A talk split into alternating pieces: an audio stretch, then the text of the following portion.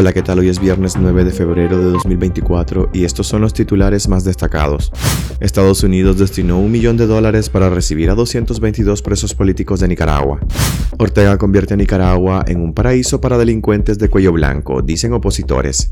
El expresidente Martinelli arregla a su gusto la embajada de Nicaragua mientras Panamá discute el asilo. Miss Universo contrata a Karen Celeberti en su sede en México. En deportes, Real Estelí se clasifica a los cuartos de final de la Liga de Campeones de América de FIBA. Soy Odin Cáceres y les doy la bienvenida. Estados Unidos destinó un millón de dólares para recibir a los 222 presos políticos de Nicaragua.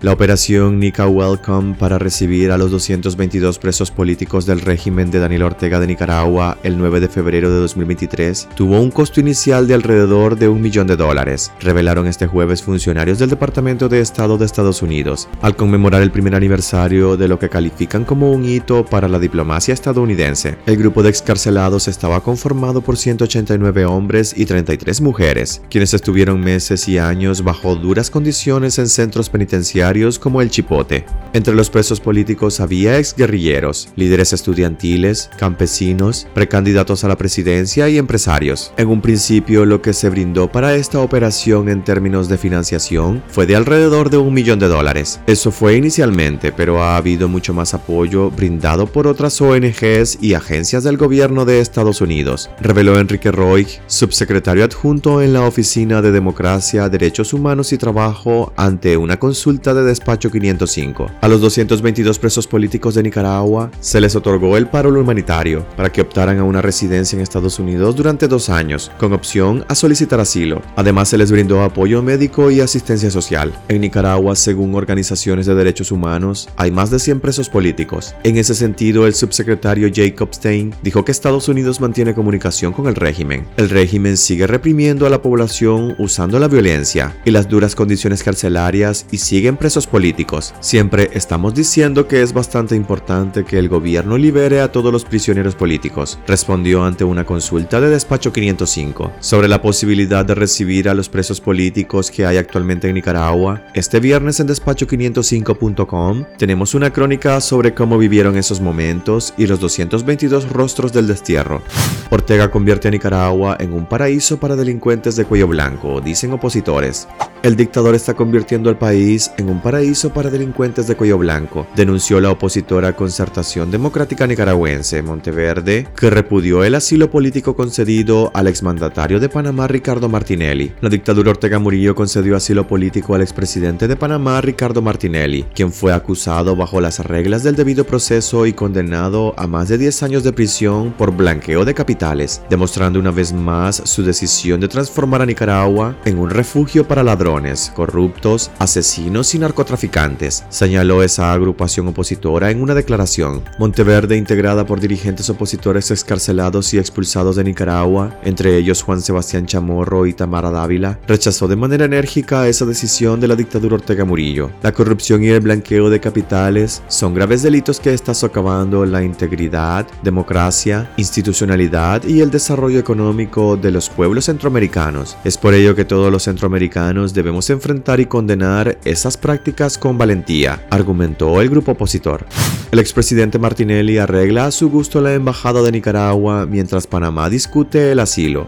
Mientras en Panamá se discute si el gobierno debe otorgar el salvoconducto al expresidente Ricardo Martinelli, condenado por blanqueo, para irse a Nicaragua que le dio asilo político, el aún candidato a la reelección acondicionaba a su gusto este jueves la sede diplomática nicaragüense. Un gran tanque de agua, televisores, aires acondicionados, otros electrodomésticos e incluso su mascota llegaban esta mañana a la embajada nicaragüense sumándose a los colchones y cajas de alimentos, entre otros, entregados en el lugar el miércoles miércoles, pocas horas después de que el régimen de Daniel Ortega informara del asilo otorgado a Martinelli y se confirmara que el político estaba allí. La sede diplomática, situada en un barrio de clase media de Ciudad de Panamá, es una vieja casa de techo con tejas rotas y paredes y rejas de pintura desconchada. Este jueves, los alrededores del lugar amanecieron con presencia policial. Martinelli, un magnate de 71 años, argumenta que pidió asilo a Nicaragua porque se considera un perseguido político y porque el actual gobierno panameño según él, lo quiere matar en la cárcel. Extremos que ha negado el presidente Laurentino Cortizo. Miss Universo contrata a Karen Celeberti en su sede en México. La organización Miss Universo anunció la incorporación a su sede en México de la desterrada exdirectora de Miss Nicaragua Karen Celeberti y de su hija Luciana Argüello Celeberti. Celeberti y su hija ahora son parte del equipo de gestión de talento mundial en México y ha sido la propia directora de la organización en Yutati quien dio la noticia a través de una publicación en sus redes sociales. Tras el triunfo de Chinese Palacios en el certamen Miss Universo que se celebró en El Salvador, el régimen de Daniel Ortega y Rosario Murillo emprendió una persecución contra Karen Celeberti, quien por 23 años había dirigido la organización Miss Nicaragua. Celeberti y su hija aterrizaron en Managua procedentes de México el 23 de noviembre de 2023 y las autoridades migratorias les notificaron que tenían prohibido el ingreso al país, obligándolas a regresar al país azteca. Fue la primera acción en contra de la organización que en cuestión de días escaló al allanamiento y ocupación de la vivienda, la detención del esposo e hijo de Karen Celeberti y la formalización de una acusación penal en la que se señala a la organización de Miss Nicaragua de ser una fachada para cometer actos ilícitos como terrorismo, lavado de dinero y traición a la patria. En deportes, Real Estelí se clasifica a los cuartos de final de la Liga de Campeones de América de FIBA. El Real Estelí venció este jueves por 89 a 84 a los gladiadores de Anzuategui venezolanos para clasificarse a los cuartos de final de la Liga de Campeones de América de la FIBA en baloncesto. En la última ventana del Grupo A en Jalapa, México, los gladiadores quedaron eliminados de la competición ya que el miércoles pasado cayeron 91 a 87 ante los locales halcones. Este jueves el dominicano Adonis Enríquez fue el mejor anotador del Estelí al convertir 22 puntos, además de 4 rebotes y 2 asistencias. Puertorriqueño Yesril de Jesús fue el mejor de los venezolanos con 19 unidades. Además de la eliminación de los gladiadores, este resultado clasificó a los halcones a la siguiente ronda y este viernes se definirá el equipo que liderará el sector en el duelo entre los halcones ante el Real Estelí, el último partido del grupo A. El Estelí y los halcones tienen una marca idéntica de tres triunfos y una derrota, en tanto los gladiadores se quedó con un récord de dos victorias y cuatro caídas. Los cuartos de final de la competición americana más importante a nivel de clubes de la FIBA se disputarán en marzo próximo.